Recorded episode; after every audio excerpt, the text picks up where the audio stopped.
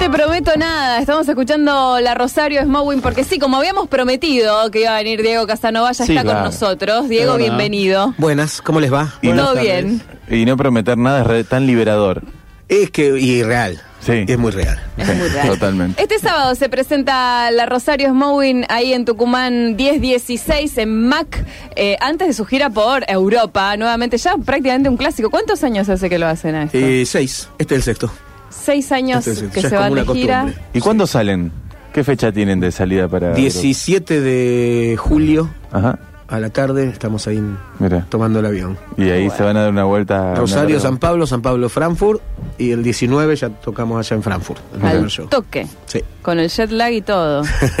No es una mala costumbre, es una buena ¿Cómo, costumbre. cómo arrancó toda esa historia de ir para, para allá? Eh, el Cabezón, hermano de Hugo Coronel, Sí. primer baterista de la banda. Hugo está viviendo en Suecia, tiene una banda allá que se llama Faela.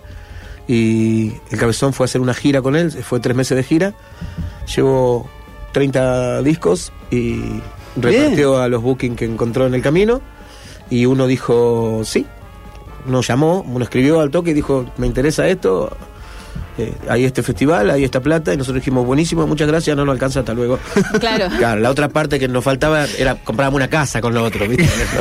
No, todo bien, pero no estamos entendiendo las realidades de los diferentes países. Claro. Y al toque, eh, a la semana volvieron a escribir y dijeron, bueno, inventaron toda una cosa los alemanes para que pudiéramos ir, que estuvo buena. Porque era un show un festival que no pagaba más de 3.000 eh, y nosotros con 3.000 no hacíamos nada. Claro, porque son muchos. Claro, O sea, el somos ocho personas, claro. los pasajes. Entonces, ese festival logran sacarle 9000, haciendo un trabajo con otra banda de allá, con una banda de, de chicas que cantaban swing. Ajá. Tres días de laburo, entonces pudieron dividir. Una trampa bastante argentina, Bien, pudieron sí. dividir, este, pero procultural, en el trabajo en este, los tres días de, de ensayo, el show y traslado. Entre esos dividieron todas las facturas, me hicieron toda una explicación de por qué tenían que hacer así, porque el festival no te había permitido facturar, ta, ta, ta. Y a partir de ahí salieron dos o tres festivales más y hicimos la primera gira. Y después de eso, bueno, nos ofrecieron cuando fuimos grabar Se Mueve, en ese momento estábamos dando vuelta con Se Mueve.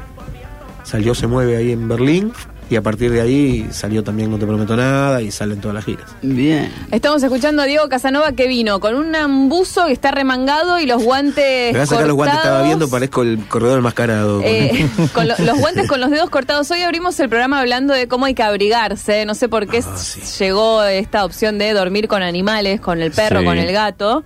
Y alguien, un oyente, dijo que le preguntemos a Casanova si duerme con el chancho. Así es, un mensaje que yo hice en mi adolescencia. Trabajaba cuidando las mascotas de una señora que se iba de vacaciones en invierno, entre ellas una boa constrictor de más de 3 No. metros de longitud, que dormía, eh, que tenía la jaula a dos pies de la cama de la señora y con la puerta abierta. Si no me falla la memoria, Casanova solía tener un chancho. ¿Dormía en la cama con él? Abrazos y besos hartos, José Laura. Mire, primero le voy a decir que no me gusta que me anden espiando. José vive en, en Bolivia. Sí, gran Este, no, no, imagínese que con el chancho en la cama hubiera sido muy difícil. Sí. Aparte tipo- no entra. No, llegó a pesar 150 kilos, era imposible, pero... Es una historia real, ¿eh? Sí, Tenía no, un lo- chancho lo- de mascota. Estamos hablando Sí. de Mario, que, Mario, el que chancho tenía de mascota ahí en la casita de enfrente. Tal cual, un chancho que eligió venir a vivir con nosotros porque era un chancho que, que le habían otorgado al vecino. En la isla. La casita Y- de enfrente es un parador en la isla. En la isla acá enfrente de Rosario. Y sí. bueno, se hizo amigo de nuestros perros. eh, y bueno, era un perro más. Y en ese momento era un- una bolita, era una alcancía de 20 centímetros con vida. ¿no? Era lindo, Era era muy gracioso, y ternura muy, divertido, total. muy tierno. Y se comportaba como un perro. Nosotros llegábamos y el tipo saltaba como un perro a la mañana, o sea, dormía con todos los perros, eh, corría con ellos. Eh, después pesó 150 kilos y se complicaba. Claro. ¿no? Porque, pero tenemos, eh, yo no dormí con Mario, pero lo he visto acostado en camas, lo he visto tener eh, relaciones sexuales con bidones y cajones de cerveza eh, y acostarse a dormir después al lado del bidón y del cajón. Bien. El tipo Ah, cuida la prieta. bien. Romántico. Sí, sí, sí, un romántico, le faltaba el faso. Yo te he visto retarlo eh, Sí. y ese tipo de cuestiones porque... ¿Cómo era retarlo Sí. a Mario? Y era poner, o sea, no era un perro. Claro. Él, él no lo sabía, él creo que todavía se preguntaba en ese momento por qué no ladraba, porque Claro, y el sí, tipo se se, movía crió. con los demás perros, nosotros jugábamos con él, pero cuando vos lo, era una cosa muy maciza.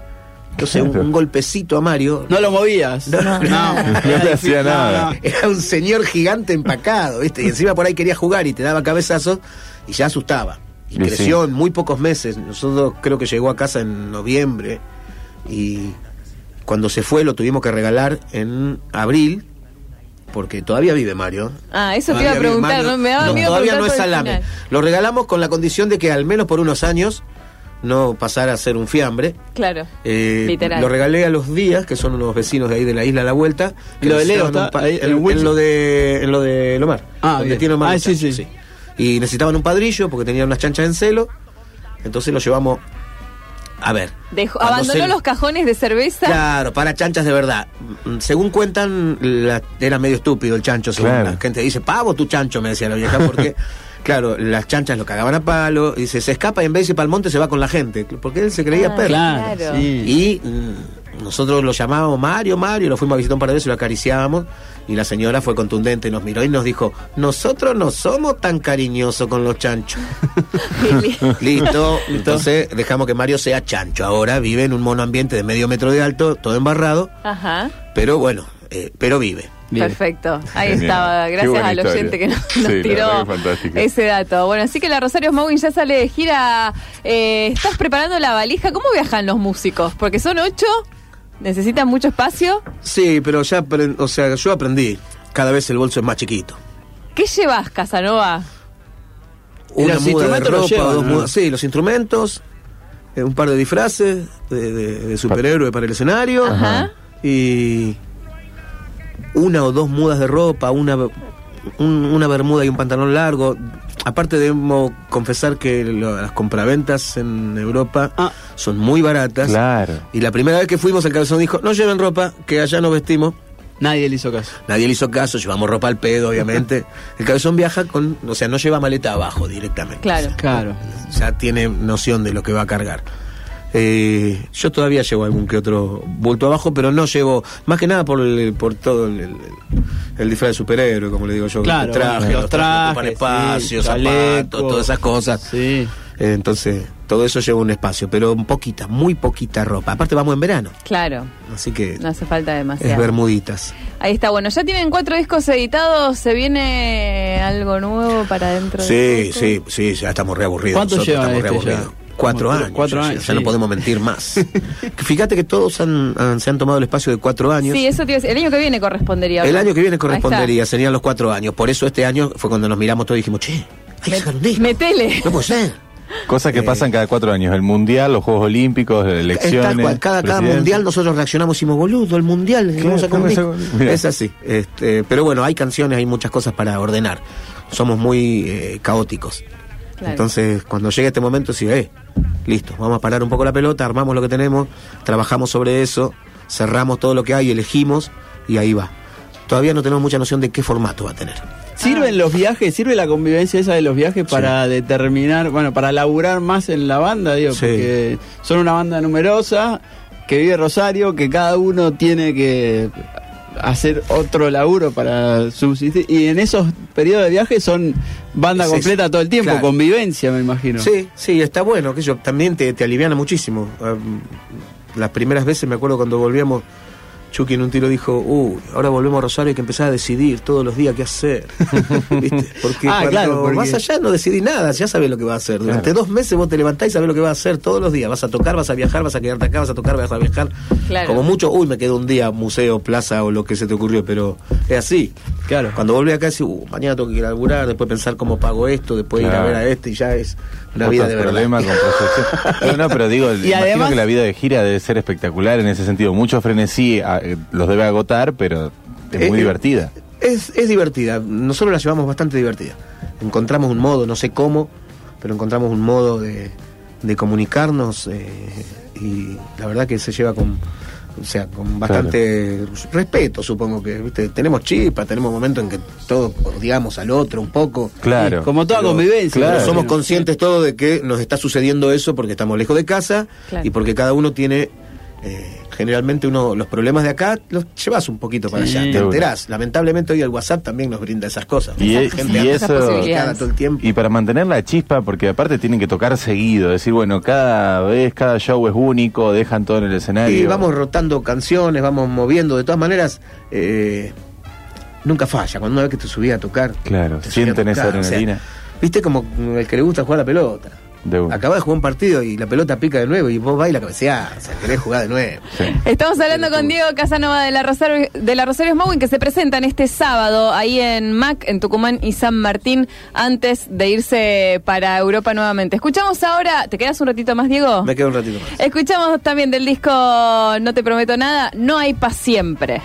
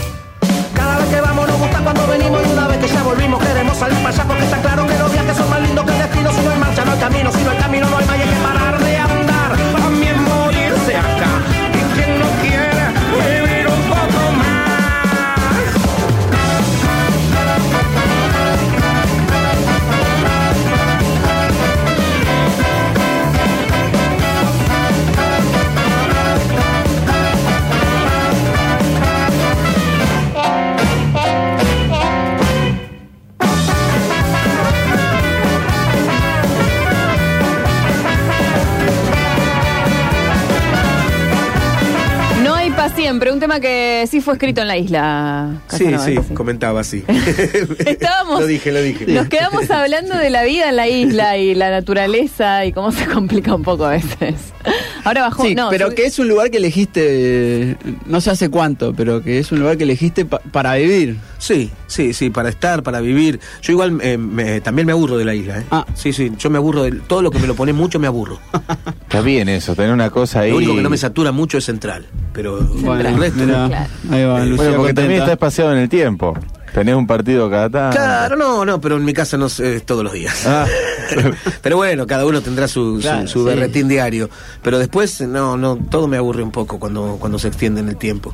Necesito, sí, que se muevan las cosas. ¿no? Ahí va, igual estábamos hablando fuera de aire eh, de eso, de que Diego está yendo a la isla todos los días. Digo, porque uno a veces se queda con la El verano. imagen El del verano, verano de la isla. claro. 40 grados. Y que te envidia un poco también. eh, te levantás un 20 de noviembre, que hace 30 grados ya, y tenés que ir a laburar y decís, ah, mira, aquel está en la isla. Y encima laburar, encima dice que labura. Claro. Claro, pero hoy había que ir también, y Claro. mañana, y pasado, y hay que estar, y cuando llueve hay que estar, y hace frío. Es un humedal, así que cuando hay humedad, eh, las casas se ponen muy frías y los pies se te congelan bastante. No hay gas natural en la isla. No No, tenemos gas natural, tenemos garrafa, eh, pero por suerte tenemos garrafa. ¿eh? Bien, Eh, sí, Bien. Pero no calefacción. claro. Entonces se pone, se pone fresca la cosa. Ahí va. Igual es linda. Sí. Y sirve por, por lo menos para escribir también. Sí, sí, junto material, pocas cosas escribí. Esta mm, no hay para siempre me acordaba porque pocas cosas escribo allá. Escribo más, mucho más en Rosario. Claro. Eh, ¿Y Vaya a saber por eh, qué. lector Casanova, además de ah, como escritor? dijo este hombre que ahora lo- no lo quiere nadie, pobre, eh, Cacho Castaña. Sí. No leo para no influenciarme. Directamente. No, soy muy poco lector, me- no me gusta eso, me gustaría leer mucho más, porque cada vez que leo, digo, ¿cómo no leo más? Claro. Claro. Pero soy muy vago, soy muy vago para leer. Eh, ahora tengo, ayer me regalaron dos libros, así que voy a tener que leer, estoy obligado a leer. Tengo un montón de libros por leer, porque tengo una familia que lee mucho y me instiga y me regala libros. Y de las diferentes cosas que se me van ocurriendo, porque cuando leo me gusta leer cuentos cortos, novelas, filosofía. eh, y también estoy convencido de que a- alguien me dijo así alguna vez que eh, uno hay tanta cosa para leer, que si vos estás leyendo algo que te aburre, déjalo, chango. Claro, bueno. no hace chango. falta leerlo, No. agarrar otra cosa. El sacrificio no de es cosas. necesario. Claro, hay un montón de cosas que podés leer y te van a gustar. Entonces, eh, voy por ese lado. Lo que, lo que me gusta lo leo, lo que tengo ganas de leer lo leo, pero soy re poco lector, debería exigirme un poco más. ¿Y la música? Eso te iba a preguntar también, ¿eh? como escuch, como oyente. Eh, yo, yo tengo una Soy teoría, pero... ¿No te querés influenciar? Soy de terror, boludo. Escucho gordos que hablan de fútbol, Ah. tratando de que me digan una ahí, novedad de central. Soy un, soy un desastre, boludo. No. Pero te pasó eso Para que una- en un componer momento también. dejaste un poco de escuchar... eh, Música, sí. Sí. No, no escucho música. Escucho muy poca música. Escucho Porque yo música tengo una imagen de un Casanova joven, sí, prendidísimo. No podía, eh, yo no podía hacer dos cuadras y en el auto no había un estéreo, no había música, ¿me entendés? Yo, vivía escuchando música permanentemente. Y no sé, será que no hay muchas cosas que me la vuelen, entonces, o, o que yo estoy en un momento donde necesito más del silencio Claro. que de la música. Pero a veces decía, a veces pongo la radio eh, y agarro hablando. la guitarra, y en el momento que agarro la guitarra me pongo a tocar, prendo la radio. Si hay alguien conmigo me mira y dice, "Este es un estúpido. Vos dejalo que él hable ahí. Claro. y yo por ahí cada que yo tanto- estoy eh, acá con la guitarrita. No sé, tengo algunos problemas, pero casi ni se nota, ¿eh? Estoy bien controlado, dijo. Bien.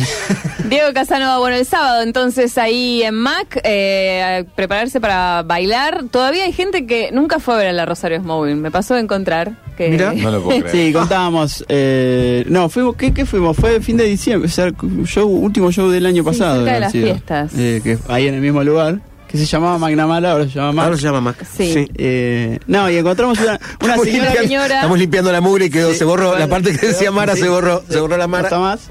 Eh, pero contábamos eso, que est- est- estuvo buenísimo con Lucía, fuimos a ese show y encontramos una señora que no era habitual del lugar. Era la primera vez que estaba en ese lugar y estaba sentada ahí esperando el show y eh, estos que van a tocar ahora me dijeron que son buenos.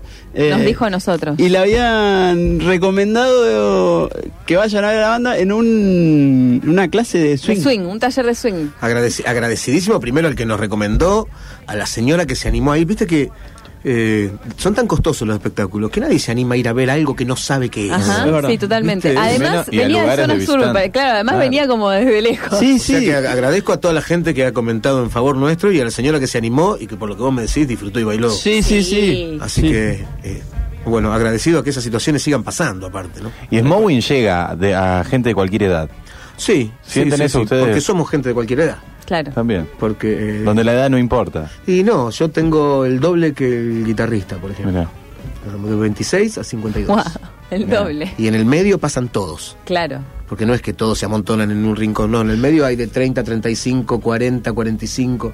Pe- Pero eso que efectivamente pasa, que en el público hay gente de distintas edades, ¿era algo que vos pensabas que iba a pasar cuando arrancó la banda? No, porque. Porque yo- por ahí que no soy de pensar mucho en lo que va a está pasar. bien. sí. Porque no fue nunca un proyecto. Bien. Esto sucedió, discúlpenme. Sí, está muy bien. no es que lo pensé y me salió así bárbaro, sucedió, se fue dando. Solo por las ganas de tocar y juntarse a tocar con alguien. Claro. Eh, y, necesidad de, de- Soy muy amante del escenario, bastante esclavo del escenario, necesito un poco del, del aplauso, debo reconocer. Bien. Eso Pero, buscar. pero disocias bien esas dos, esas dos facetas. Sí, porque cuando me bajo del escenario me da una vergüenza. No te puedo explicar. Viste que yo no salgo del camarín. Sí. No es de Mick Jagger. Es que me da una vergüenza que la gente me, me salude. Claro. No te puedo explicar porque ya, ya me bajé. Ya está. Soy el gordo Diego. déjenme, déjenme. Ahora quiero ir a Me da escuchar- vergüenza, posta. Me da vergüenza. No es. Ortiva. Me da, me Es da que no es solamente ir a escuchar a la Rosario Smowing, es ir a ver un show, Es realmente. realmente, ¿no? Realmente. Sí, es que eso. es- me, me parece que por ahí es la idea de, es eso. Es show. Si no, escuchamos un disco. Ahí tenés. Ahí va. El arrojo que tiene Rosario Smowing en el escenario es de, de los mejores para ir a ver de la- largo y tendido acá en Rosario. Los que quieran ir a ver un show, Sí. pueden hacerlo este fin de semana. Sí, el sábado. Se acercan a, se acercan ahí Tucumán, 10-16. Bien. Eh, Diego. MC. MC. MC, MC, Mac, Mac, Mac. Muchísimas gracias por haber venido a esta Radio Universidad. Muchísimas gracias a ustedes por continuar en esto. Suerte en el viaje. Éxitos. Eh, bueno, y la vamos a mandar a Lucía a, A que cubrir. cubra A el show de la Smowing en Berlín. El profesionalismo ¿Quedó de este programa Listo. es tremendo. Perfecto. Diego Casanova con nosotros. Te vamos a despedir con un tema más de, de este disco, de No Te Prometo Nada, y a la espera del próximo, del quinto disco de las Mowing. Eh, no le prometo nada.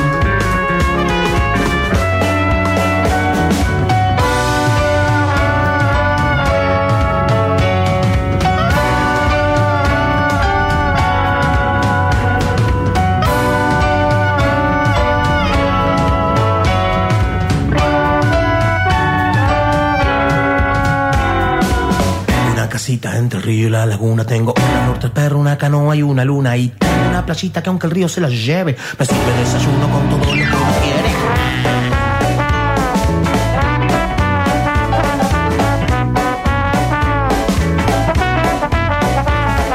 Disfruto su silencio como